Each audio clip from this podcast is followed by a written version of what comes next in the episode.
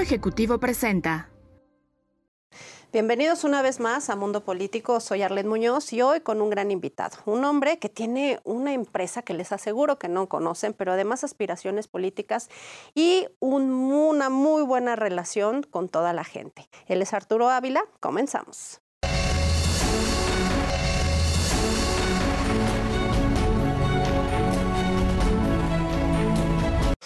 Arturo Ávila, CEO, bueno, presidente del Consejo de Administración de IBN Industrias Militares. ¿Cómo estás? Además, portada de Mundo Ejecutivo. Arlén, con el gusto de estar contigo, por supuesto, y por supuesto con los amigos de Mundo Político. Muy contento, gracias por la invitación. Oye, vamos a empezar a hablar de la empresa, porque eh, eres un empresario muy respetado que eh, tiene IBN, Industrias Militares. ¿Qué hacen? Pues bueno, mira, IBN Industrias Militares es una empresa completamente disruptiva. Es decir, hemos tratado de cambiar, digamos, el molde de lo que se hace en nuestro país y, por supuesto, sobresalir en el mundo. Y básicamente la inspiración o el modelo de negocios está fundamentado en generar valor. ¿A qué me refiero con generar valor?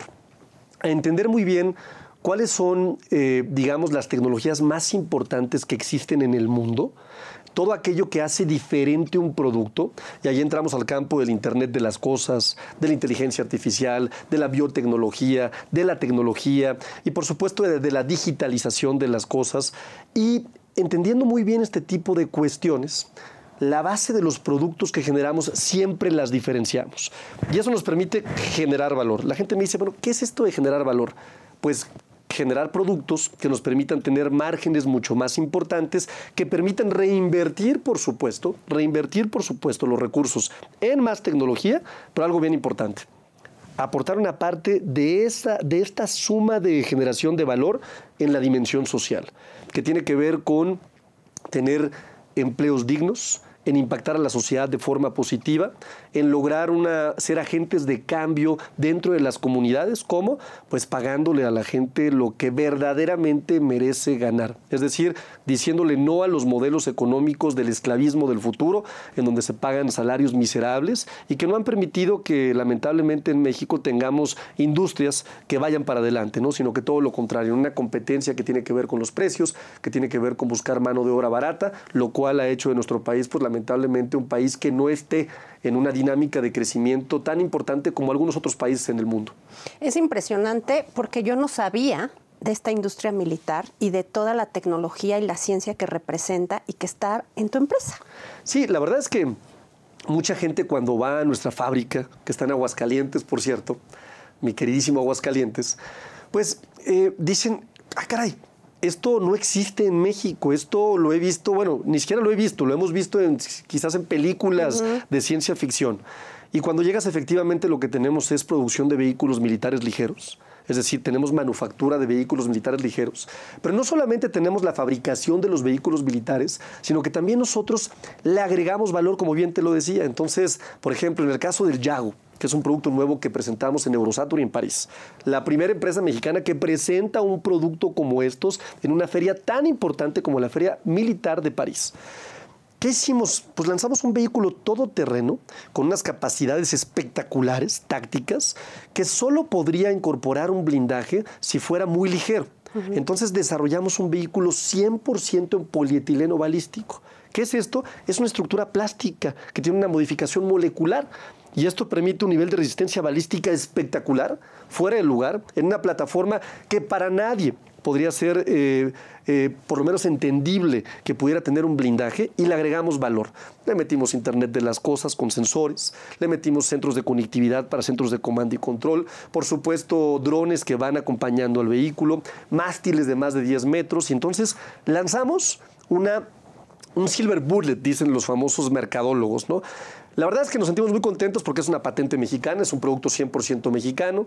Y también en París la gente decía, ¿qué es este vehículo? Claro. Pues es un vehículo espectacular. De James Bond, o sea, Y la segunda pregunta era, ¿Y es mexicano? Sí, sí, es mexicano. ¿no? ¿Por qué? Porque mexicano, los mexicanos podemos. Y así como este vehículo, estamos metidos en el tema de generación de plataformas geoespaciales que nos permiten eh, básicamente poder predecir eh, de alguna forma comportamientos en términos delictivos, en términos de desastres naturales. Nos asociamos con una empresa que es una empresa que nace a una solicitud de la OTAN, ¿no? en Europa, y básicamente fue financiada para poder procesar datos a la velocidad de la luz. Y a partir de procesar datos a la velocidad de la luz, trabajar sobre plataformas geoespaciales que son plataformas visuales que a los tomadores de decisiones les permiten tomar las mejores decisiones en términos de políticas públicas. Y esto lo que hace es, nuestros científicos de datos generan algoritmos, estos algoritmos lo que permiten es eh, tener diagnósticos históricos, líneas de tiempo, modelos predictivos, que al final de cuentas cuando tú se lo presentas a un presidente de un país, a un secretario de Estado o a un secretario, incluso a un gobernador, toma mejores decisiones porque la línea de tiempo nos da un histórico que permite predecir comportamientos. La gente nos dice, a ver, explícame esto sencillo y con una palabra sencilla. Bueno, ¿te acuerdas de la película de Tom Cruise que creo que se llamaba Priority Report o Minority Report, algo así? Es algo muy similar, ¿no? La diferencia es que aquí pues es realidad. Estamos logrando nosotros a partir de plataformas geoespaciales y de sistemas con algoritmos de inteligencia artificial predecir políticas públicas. ¿Y qué crees? Son científicos de datos 100% mexicanos. Eso. Esto es generación de valor. Es lo que te decía, Arlen. O sea, esto es generación de valor. Entonces, la diferencia entre un modelo tradicional y un modelo como este es, mientras unos están peleando por ver quién deja más barato un producto y entonces tienes que sacrificar la mano de obra y contribuir al esclavismo moderno, nosotros estamos generando valor en los productos que nos permite reinvertir recursos y que nos permite decir, esta parte va para la dimensión social, para impactar positivamente a la sociedad mexicana. Y eso eso significa empezar a construir un país de primer mundo. Qué complicado, porque un ser humano tan apasionado de su trabajo, tan amoroso, tan generoso y tan preocupado en temas de mujeres y sociales, se dedica a algo tan complejo. No deja la tecnología, la parte pues de armas. Así es. Pues mira, eh, es una gran pregunta, Arlen, te voy a decir, porque generalmente las, eh, la gente me pregunta, oye, o incluso me definen, el empresario de la industria bélica. Y les digo, no, no. No quería decirlo porque te conozco y te respeto, pero sí. Y te voy a decir por qué no. Porque nosotros no vendemos armas. Nosotros vendemos todo lo que tiene que ver con proteger vidas. Y hay una gran diferencia. Seguridad. Vendemos vehículos militares blindados, protegen vidas. Vendemos plataformas geoespaciales, protegen vidas. Fabricamos chalecos balísticos, protegen vidas. Vendemos sistemas de entrenamiento, protegen vidas. Buenísimo. Oye, vamos a ir un corte, pero no te vas. Sí, claro que sí, por supuesto. Vamos a un corte y volvemos con más de Mundo Político.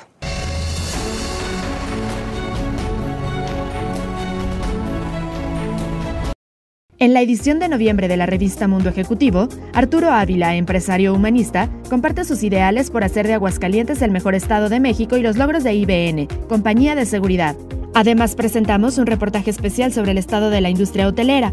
Visibilizar los esfuerzos es esencial para la recuperación de un sector que aporta 28.3% del Producto Interno Bruto Turístico. En este número damos una mirada detallada sobre el buen fin y la omnicanalidad, bandera de la postpandemia. Germán González, director de Mason Kaiser México, detalla cómo la industria restaurantera ha puesto manos a la obra para salir adelante y mantener los empleos. Juan Francisco Torres Landa, socio director del despacho jurídico internacional Hogan Globals, revela la oportunidad histórica que tiene México a futuro. Consulta la edición digital de la revista Mundo Ejecutivo en nuestro sitio web o descarga el ejemplar completo en nuestras redes sociales.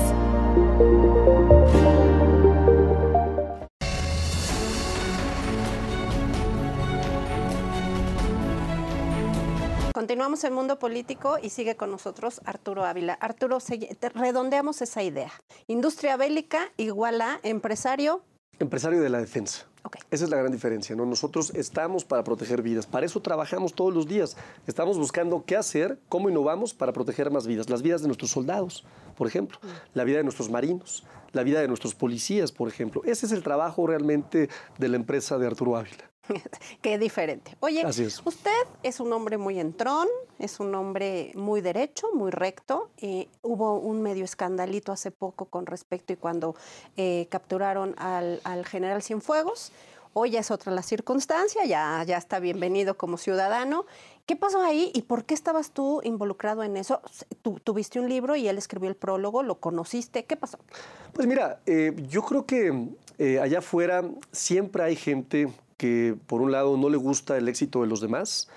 Y yo que soy, ya sabes, una persona muy apasionada y que pretendo ser agente de cambio en el mundo y por supuesto en mi país y por supuesto en mi estado, pues eh, creo que soy un adversario político. ¿Por qué? Porque las últimas encuestas, por lo menos las serias, eh, señalan que tengo todas las posibilidades de aspirar a la alcaldía de Aguascalientes, de lo cual no he tomado ninguna decisión y hay que dejarlo muy claro. Pero bueno, me ponen las encuestas hasta arriba.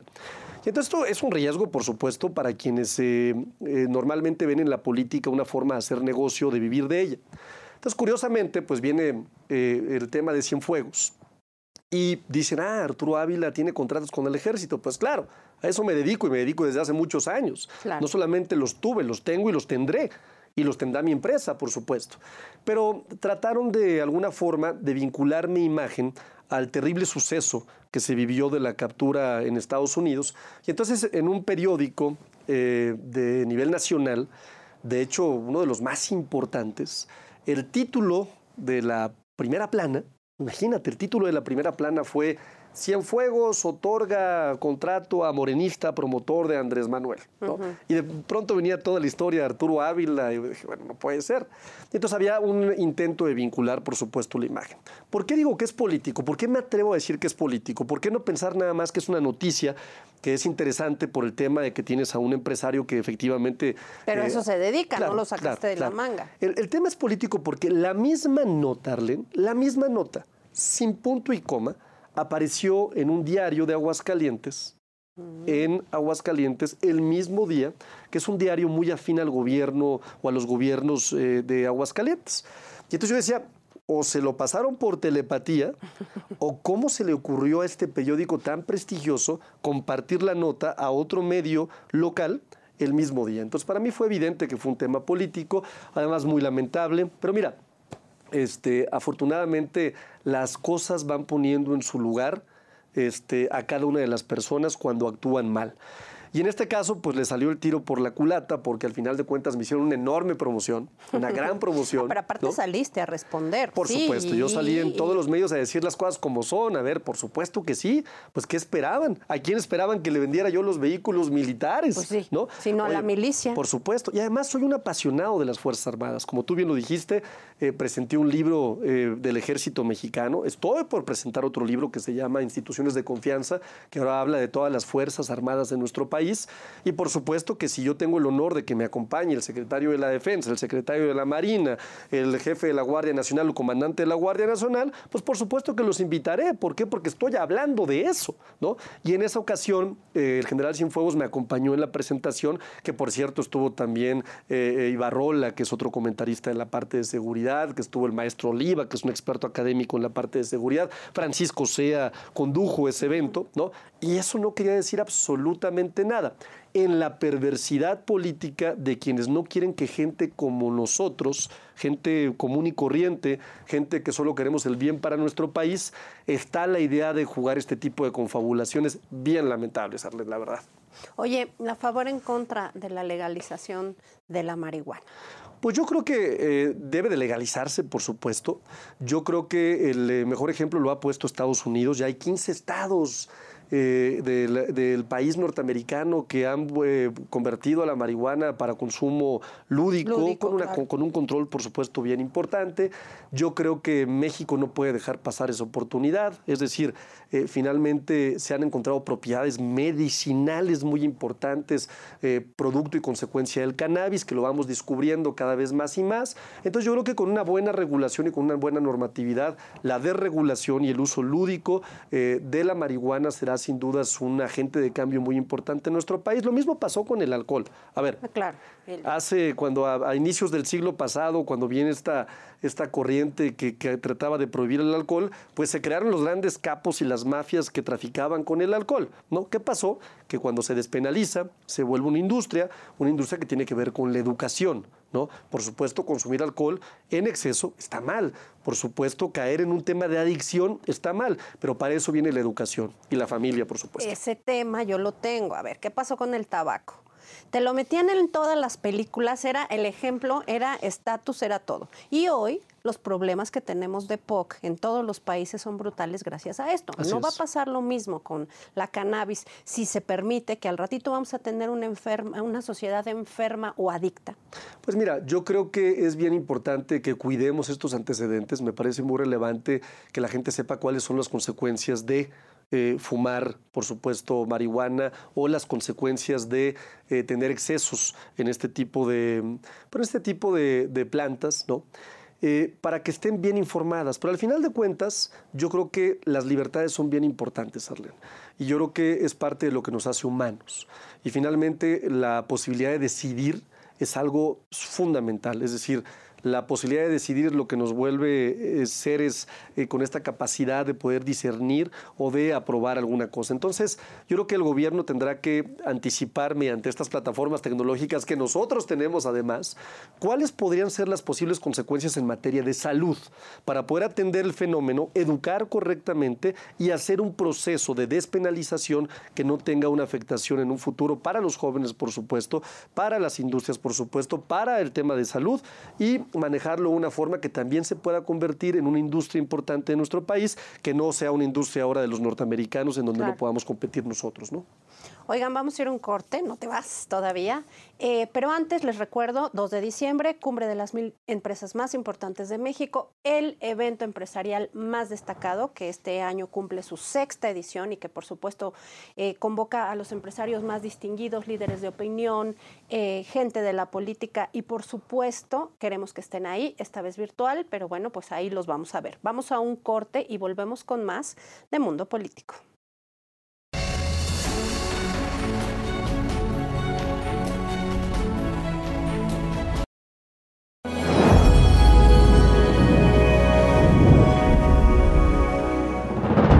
Por sexto año consecutivo, las mil empresas más importantes se reúnen para impulsar el crecimiento de México. Este año los temas centrales serán las relaciones comerciales de México con Corea del Sur, Gran Bretaña, Canadá e Italia. Además, nuestros panelistas abordarán temas como la transformación digital, fintech, empresas ante la crisis, salud, turismo, inmobiliaria, e-commerce y delivery. Sé parte del evento donde nuestro país y los negocios convergen, creando un contexto de expresión, generando así nuevas relaciones, proyectos y negocios. El evento se llevará a cabo el 2 de diciembre del 2020 de manera virtual. Adquiere tus accesos en la página cumbre1000.com y sé parte de las mil empresas más importantes de México. La nueva realidad de los negocios.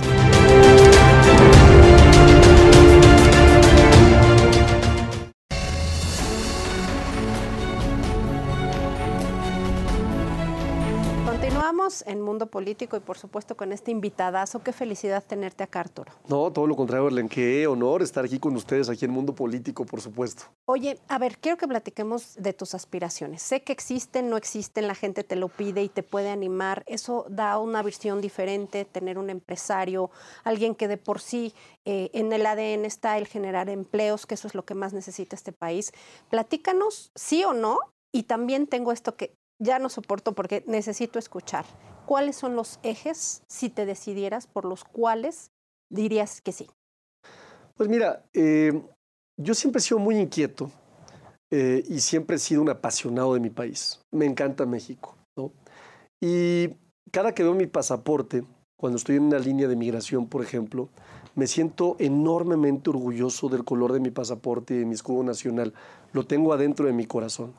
Pero entonces, cuando lo comparo con el pasaporte del de al lado, y es un ejemplo importante, pero para que se sienta, pues te das cuenta de las enormes diferencias que hay entre cada país y duelen.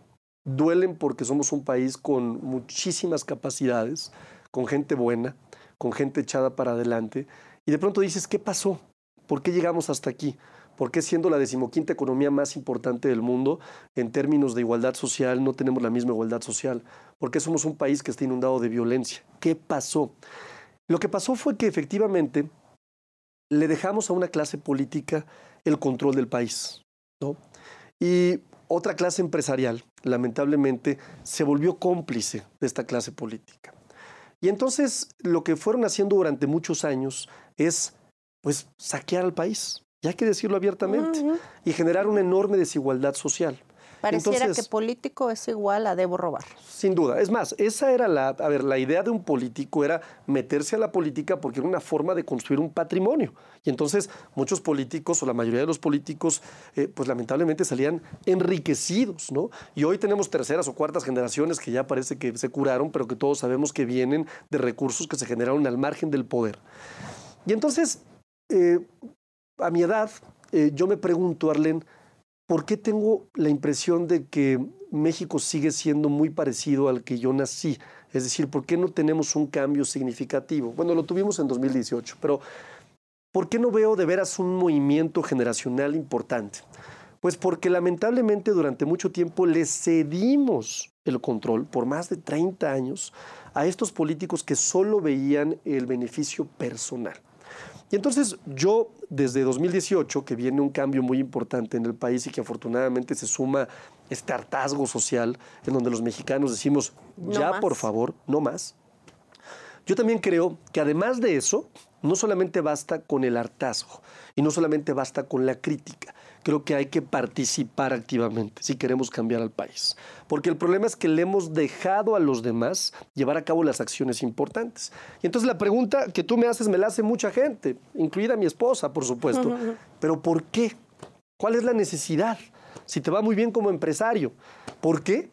Porque yo seguramente en algún momento ya no voy a estar aquí, no voy a ir como todos. Y la que va a estar es mi hija. Y cuando tenga hijos mi hija y mi hijo, ¿no? va a tener nietos y qué tipo de México les quiero dejar. Y se trata acerca de pensar hacia adelante.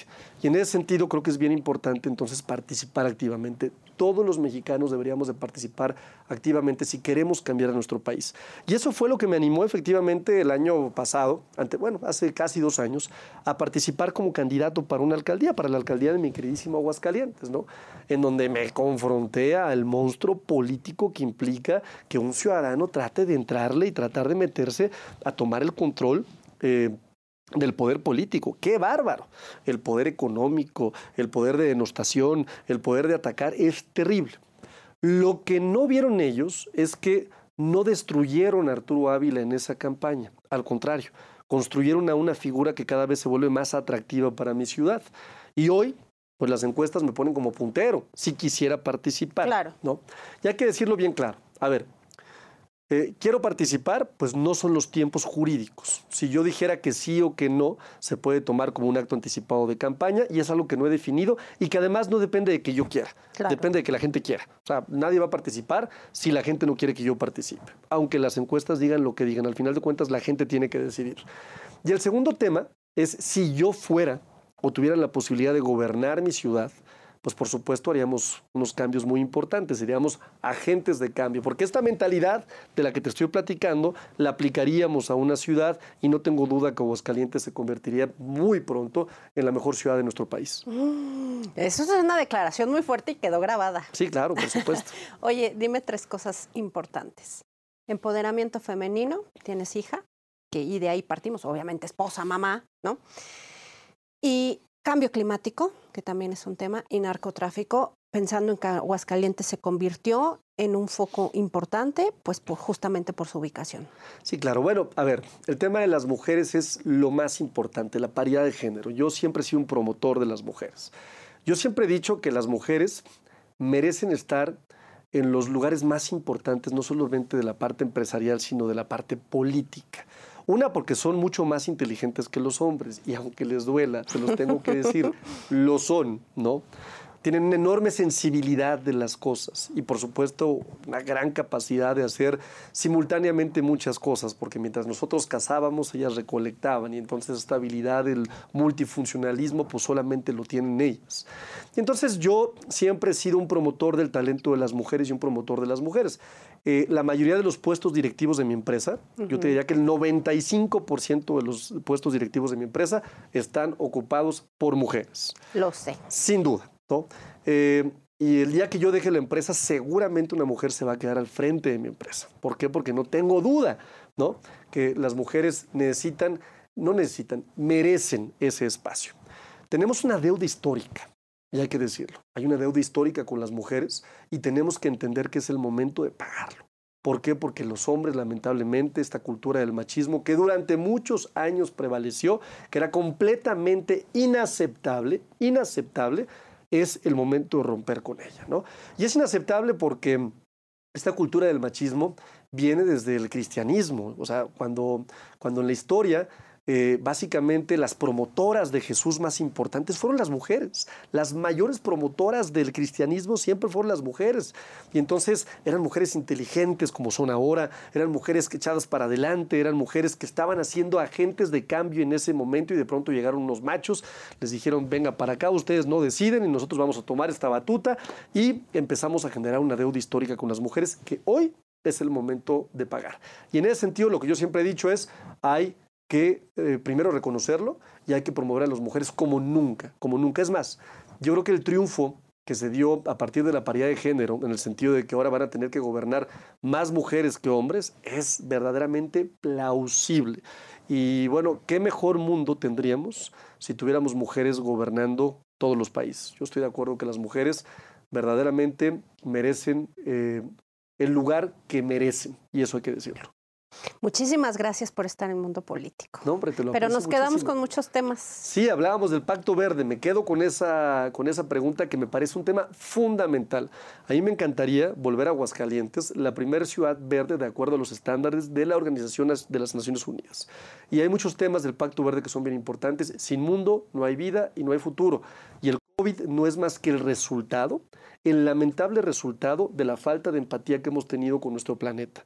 El COVID va a ser de risa si no cambiamos nuestro comportamiento con el planeta. El Pacto Verde es bien importante. Muchísimas gracias. Gracias, Arlen. Gracias Uf, a todos. Necesitamos más tiempo con este hombre. Esto fue Mundo Político. Muchas gracias. No se pierdan la cumbre de las mil empresas más importantes de México. Soy Arlen Muñoz.